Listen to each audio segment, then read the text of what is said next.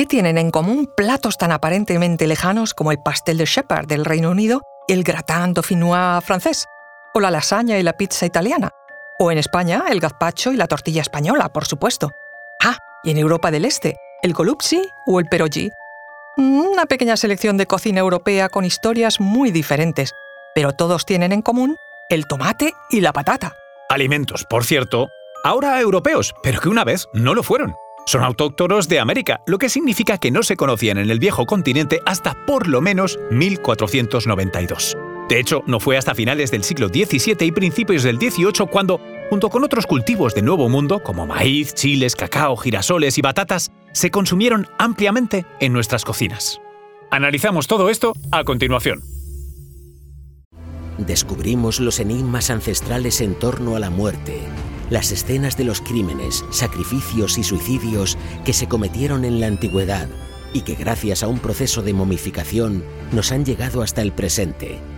Arqueología de la muerte, estreno el 18 de marzo en el canal National Geographic. Soy Luis Quevedo, divulgador científico. Y yo soy María José Rubio, historiadora y escritora. Y esto es Despierta tu curiosidad, un podcast sobre historias insólitas de National Geographic. Y recuerda, más curiosidades en el canal de National Geographic y en Disney Plus.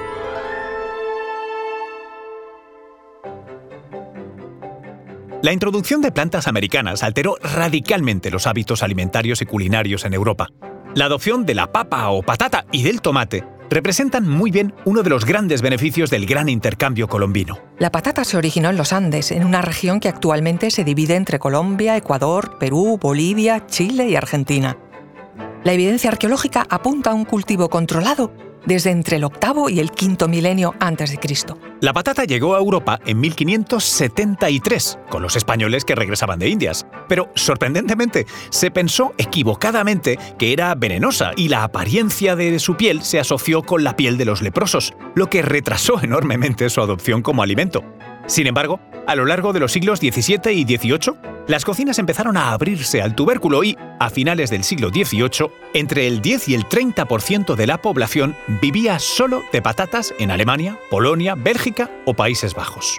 El tomate también se originó en los Andes y, al igual que la patata, fue introducida en Europa a través de los españoles, manteniéndose en gran medida como planta ornamental.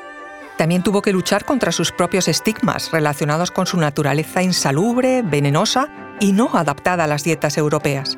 Una vez dentro, los resultados fueron tremendos. La patata duplicó el suministro de alimentos en Europa, produciendo más calorías, vitaminas y nutrientes que cualquier otro cultivo básico. Una familia de 6 a 8 personas podía cubrir sus necesidades anuales con la producción de patatas de un solo acre de tierra y la leche de una sola vaca, eso es. En comparación, esa misma familia necesitaría casi 3 acres de cebada, más de 3 acres de avena o 3 acres y medio de trigo solo para obtener la misma ingesta calórica. La patata también podía usarse como alimento para animales, lo que ayudó a aumentar la producción de carne y fertilizantes. Al igual que la patata, el tomate se originó en Perú y Ecuador, antes de extenderse a los imperios Inca, Azteca y Maya. Antes del intercambio colombino se había convertido en una parte muy importante de la dieta azteca y se cultivaba extensamente en todo México. Y fue en México donde los europeos entraron en contacto por primera vez con esta fruta, que es una fruta, cuando en 1521 Hernán Cortés llegó a la ciudad de Tenochtitlán y aprendió la importancia del tomate dentro de la dieta y culturas locales nahua. El tomate, junto con los chiles, fueron adoptados con entusiasmo por los colonos españoles locales. Los primeros tomates que ingresaron al Viejo Mundo lo hicieron a mediados del siglo XVI, a través del puerto de Sevilla, y cambiaron por completo la cocina del sur de Europa. Pasta y salsa de tomate, pizza, salsa. Nada de esto existiría para el paladar europeo si no fuera por el intercambio colombino y la introducción del tomate en España e Italia. En ningún otro lugar es tan pronunciado como en Italia. Antes del siglo XIX, la mayoría de los platos básicos italianos que hoy conocemos simplemente no existían. La pasta y la pizza eran muy diferentes y estaban cubiertas con una combinación de aceite de oliva, anchoas y queso. No fue hasta 1889 cuando realmente surgió el plato que hoy llamamos pizza, cuando Rafael Espósito inventó la pizza margherita en honor a la reina de Saboya. De hecho, podemos ver los impactos de la colonización española en la cocina italiana, ya que la mitad sur del país tiene una rica historia con la fruta. Nápoles, por ejemplo, fue parte de la corona española entre 1504 y 1714, lo que significa que tuvo mejor acceso a los productos coloniales españoles. Fue en 1548 cuando los primeros tomates entraron en Italia. Y un dato curioso para terminar. La primera salsa de tomate se originó en Italia en 1692 y se describió, atentos, como hecha al estilo español, lo que muestra la influencia española en este periodo.